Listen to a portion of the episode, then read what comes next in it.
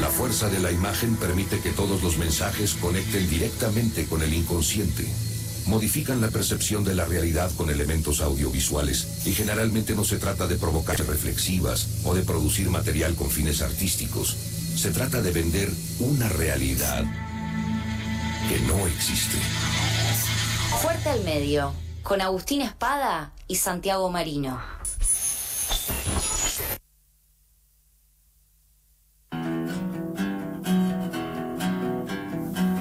Espada y Santiago Marino han llegado a este otro lunes, nuevo lunes de eso que falta. Ya les decimos, los presentamos así desde el primer principio del programa, el clásico de los lunes también. Así que bienvenidos, bienvenidos a este clásico. ¿Qué tal? ¿Cómo va? No tan clásico esta, este día nublado y gris, ¿no? En Oh, general no. son días lindos los lunes. Es cierto. Hoy Sí. también nos quejábamos de eso. Nos quejamos de eso, un poco de. Bueno, si había que arrancar mal un lunes, tenía que arrancar así, bien nublado, gris. Toda la semana va a estar gris, bien arriba el ánimo para este lunes, así estamos toda la semana bien arriba. Buenas tardes, ¿cómo andan? Hola, Bien, Yo les, les sumo que a, a- a lo feo del día, yo tengo dos lavarropas colgando de tenders No. que salieron recién. Entonces estoy como con, un, con una oreja en la, en, en la columna y con otra oreja en la lluvia que se puede llegar a venir, que además no estaba pronosticada. ¿Y No, pero bueno. qué vas a hacer? Para, se larga llover y qué haces? ¿Entrás los dos, los dos tender? No. Eh, ¿Qué va- sí, los prenderé la estufa, que además me parece que por una cuestión de temperatura va a ser necesaria y los pondré ahí.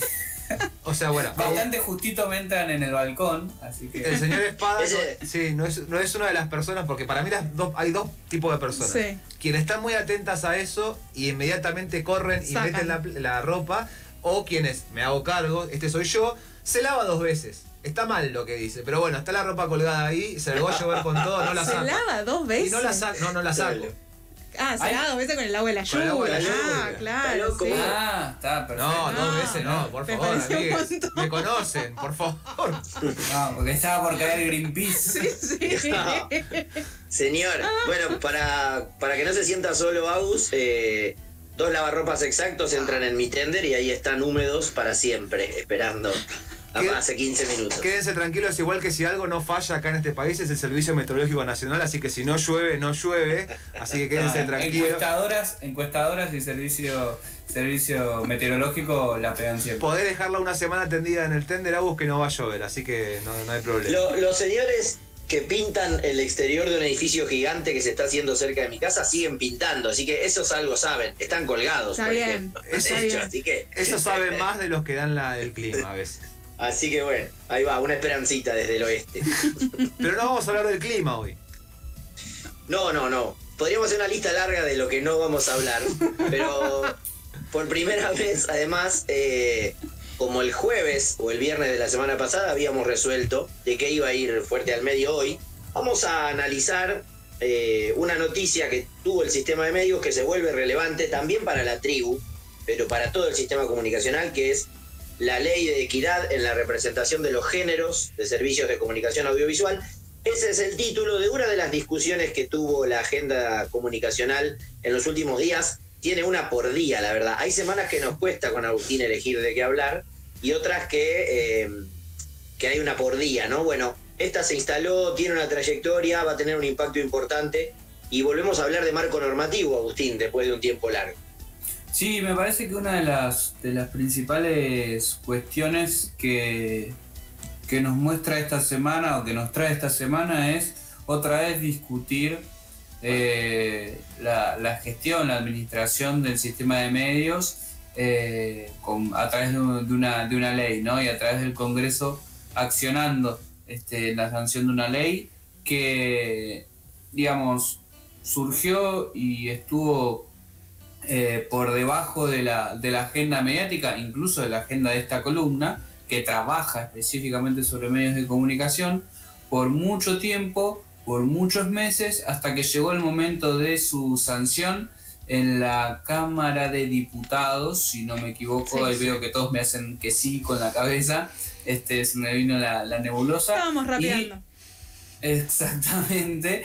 Eh, y bueno, y surgió, este, como siempre sucede con estas cosas, con polémica, pero me parece que, y nos parece con Santi, que es una, es una buena oportunidad para repasar primero lo que dice la ley que fue sancionada, este, luego recuperar esa discusión eh, bastante álgida que se dio eh, entre los diputados y también en, en y desde los medios de comunicación y las cámaras que representan este, a empresas de, de medios de comunicación para pasar finalmente a, bueno, ver qué, qué, es lo que, qué es lo que pensamos y también lo que piensan ustedes, May y Ale.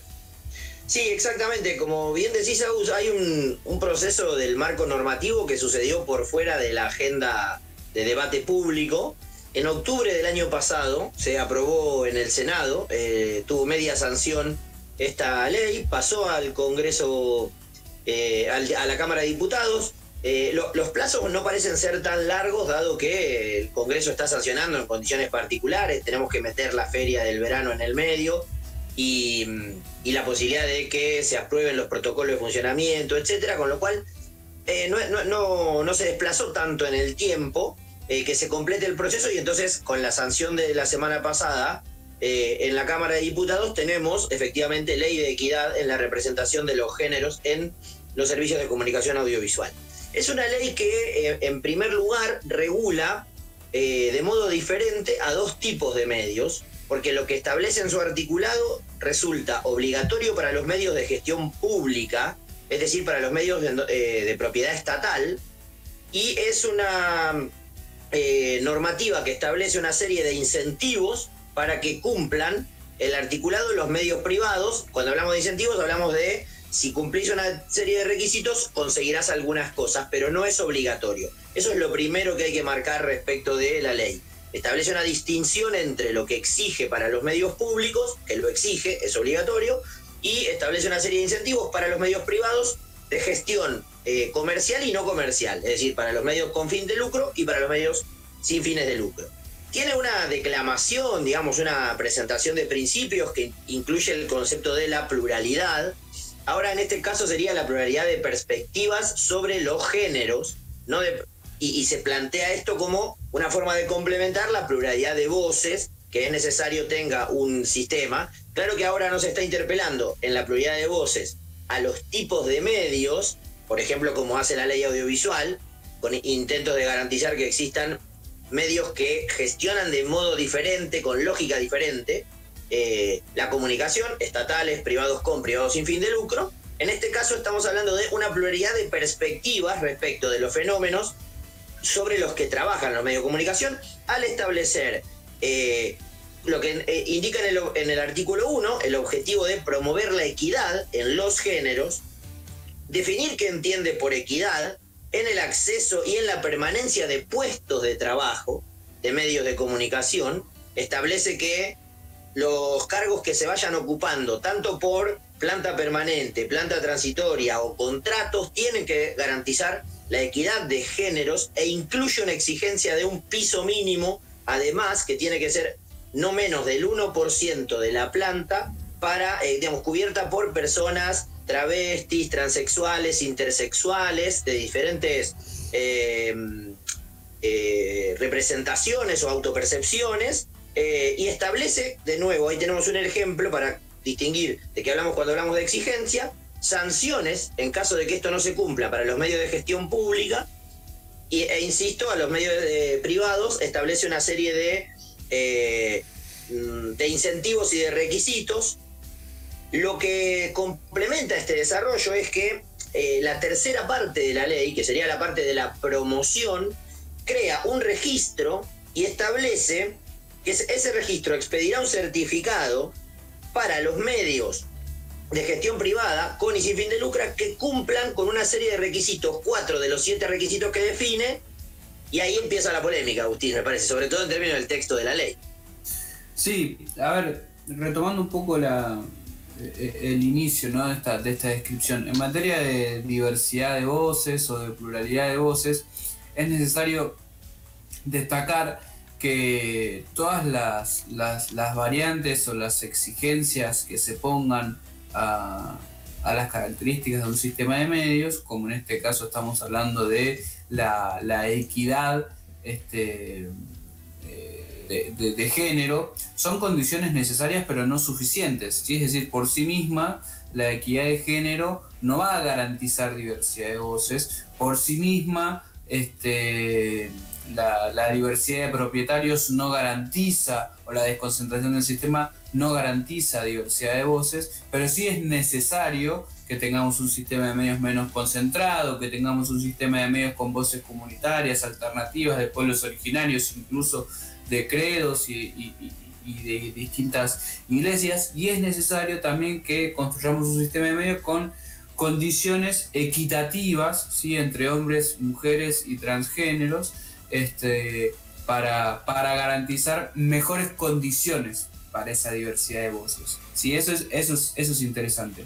Y como bien decía Santi, eh, en la discusión eh, de, esta, de esta normativa, de esta ley en, la Cámara de Diputados, hubo un artículo en particular que desató este, fuertes discusiones e incluso provocó, vamos a ver ahora con Santi también cuáles fueron las causas, provocó que muchos diputados y diputadas que estaban dispuestos a votar a favor este, de la ley completa se opusieran particularmente a la sanción de este artículo, aunque finalmente este, no consiguieron voltearlo, sino que la ley se sancionó tal cual estaba, estaba estipulada. Este artículo lo que establecía era justamente era el capítulo de los incentivos para los medios privados con y sin fines de lucro para este, garantizar estas condiciones este, de paridad y de, equidad de género en los medios de comunicación. Y establecía, particularmente este artículo, eh, ponía la, zanahoria ¿sí? para, para generar estas mejores condiciones. La zanahoria era la publicidad, es la publicidad oficial. ¿sí? Decía que aquellos medios privados que cumplieran con al menos cuatro de siete requisitos que este artículo este, ponía, eh, iban a tener preferencia al momento de la distribución eh, oficial del gobierno nacional. ¿sí? Digamos, eh, estas, estos siete puntos o, estas siete cuestiones que el artículo establecía iba desde la creación de, este, de, jardines maternales o, de, mejores...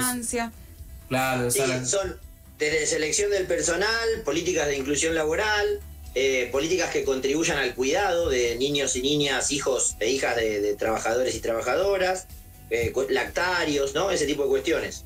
Sí, hasta otras cuestiones quizás eh, más, más fuertes o quizás más costosas para, para los medios de comunicación, como tiene que ver esto de mejorar el régimen de contratación o la inclusión y la utilización del este, eh, lenguaje inclusivo ¿sí? En, sus, en sus contenidos. Es decir, una serie de siete puntos.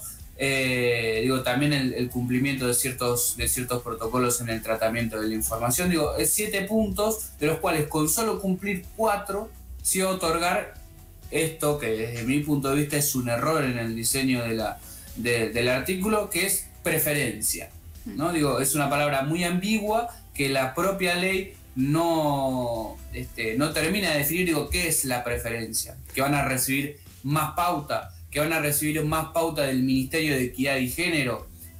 Digo, e, e, el artículo de esta ley no deja en claro qué es esa preferencia y las organizaciones, este, las cámaras empresarias de radio, de televisión, de prensa gráfica, se agarraron de esa palabra para decir que eh, la ley este, de equidad de género en los medios de comunicación, lo que hacía era supeditar la distribución de publicidad oficial a que esos medios cumplieran con lo que dice la ley o no. Ahí podría plantearse que eh, en la redacción de la norma eh, ofreció la cabecita para que le pegaran por algún lado. Era esperable que algunos sectores que se sintieran interpelados por la normativa se opusieran. Sucedió en el plano de la política, la ley salió con amplísimas mayorías en el Senado, eh, incluso diputados y diputadas de, Cambiemos, que son parte del sector que más se opuso a la aprobación, se sorprendieron por la cantidad de apoyos que había obtenido en el Senado. Eh, entró en discusión durante el momento de la sanción, la madrugada del jueves, que terminó incluso con algunas negociaciones. El artículo 8 salió además con menos votos que el resto en la, en, en, la votación particular, 126 votos a favor contra 78 en contra, ese artículo en particular, más dos abstenciones, y generó las reacciones por fuera del plano de la política en las cámaras empresarias, ADEPA, ATA, ARPA, ADIRA, incluso divulgando una nota enviada al presidente de la Comisión de Libertad de Expresión, no recuerdo si ese es el nombre de la comisión, al diputado Carro, eh, y algunas reacciones también en el campo profesional que nos pone, nos mete en la posibilidad de discutir, por un lado, qué, sienten los, y las trabajadoras de los medios, más allá de que sean o no casos emblemáticos, y cuál es el flanco débil que habilita ya la lectura agustina a pensar en términos de qué podría generar el conflicto de este artículo 8. Vamos a escuchar lo que decía Fabián Doman eh, un rato antes de que la norma se aprobara, eh, en relación a uno de los requisitos que eh, establece la normativa para otorgar preferencia en el manejo de la policía oficial. Yo solamente voy a, lo dejo debatir a ustedes, voy a hablar una partecita que es el tema del lenguaje inclusivo. Si a mí me van a decir cómo tengo que hablar, dejo el periodismo, lo hablo muy en serio. Yo no estoy acá para que por ley me digan lo que puedo decir y lo que no. Ni en este país, ni en Afganistán, ni en Estados Unidos. Punto. A ver, esto me parece. Es insólito. Yo, discúlpenme, vámonos todos. Dejamos los micrófonos y nos vamos a casa. Después nos ponemos a discutir los otros incisos. Yo hablo del que a mí me, parece. pongámoslo, artículo, artículo 7, subilo. Subí, artículo 7. Bueno. El artículo 7, promoción del uso del lenguaje inclusivo en cuanto al género de la producción y difusión de contenidos de la comunicación. Que cada uno hable como quiera si alguien quiere. No, pero te lo terminan obligando. Pero terminan obligando. si terminan obligando? sí, porque si vos como medio, perdóname. ¿Pero dónde dice obligación? Porque, si cuando el medio busca el certificado de equidad y yo no lo hago, por mi culpa el medio lo, pierde prioridad en la pauta oficial, te están obligando. Porque vincula después quiero decir esto. Porque es una esta ley. Esta ley es una extorsión. Esto sí también me molesta en lo personal. Te aprietan con. Y perdonen que lo haga personal. Algo que es ley. No, esto me duele mucho. Me duele mucho el inciso C. Yo si Doma no usa la E y, y, se va, compro, en principio, más allá de la ley. Digo, independientemente de la ley, de la E, o sea, a mí ya eso me cierra, me, después ponerle, ponerme del lado de Brancatelli a si me cuesta un poco, pero bueno. Digo, ahí está también lo que hablaba eh, Agus de la... Eh, la flexibilidad del término preferencia, que para mí es un tema porque de un lado, bueno, es intratable si se maneja así, pero de un lado dicen extorsión y dicen no, si no usas la E América no va a tener el certificado de equidad de género, o como se llama el certificado, para poder presentar, y por otro lado están diciendo, bueno, te están diciendo que podés usar la ley, te van a dar un certificado, y no significa que te van a quitar pauta, cosa que la ley no se sabe que, cómo va a actuar.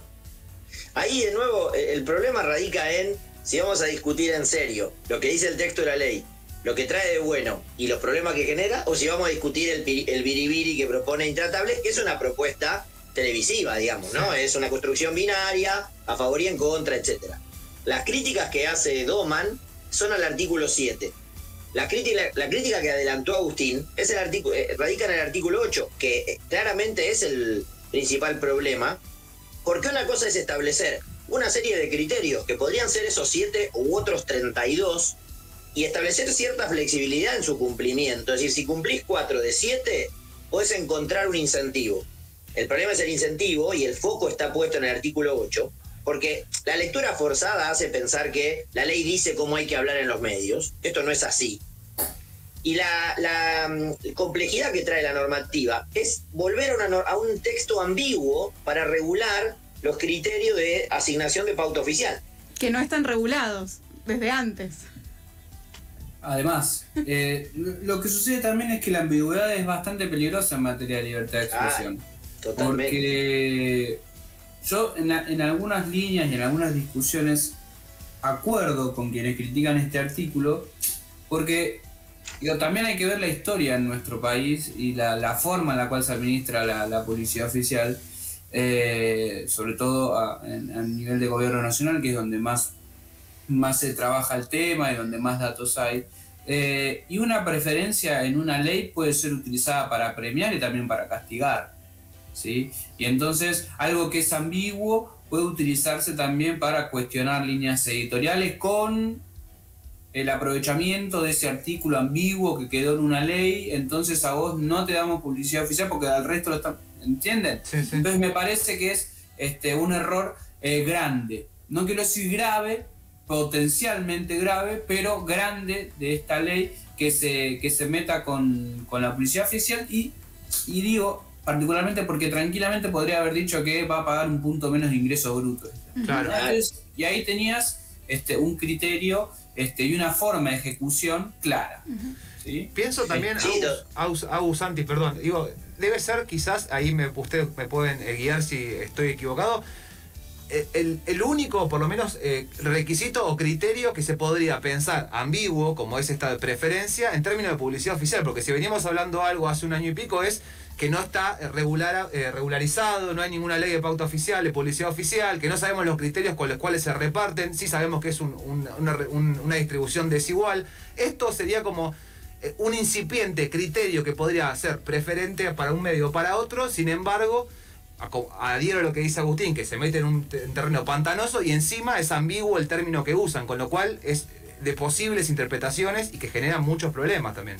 Sí, digamos que la publicidad oficial hoy en Argentina está regulada solamente por una resolución del ENACOM eh, que tiene que establece cuatro criterios. Algunos son difíciles de operacionalizar y otros incluso podrían entrar en la bolsa de la ambigüedad.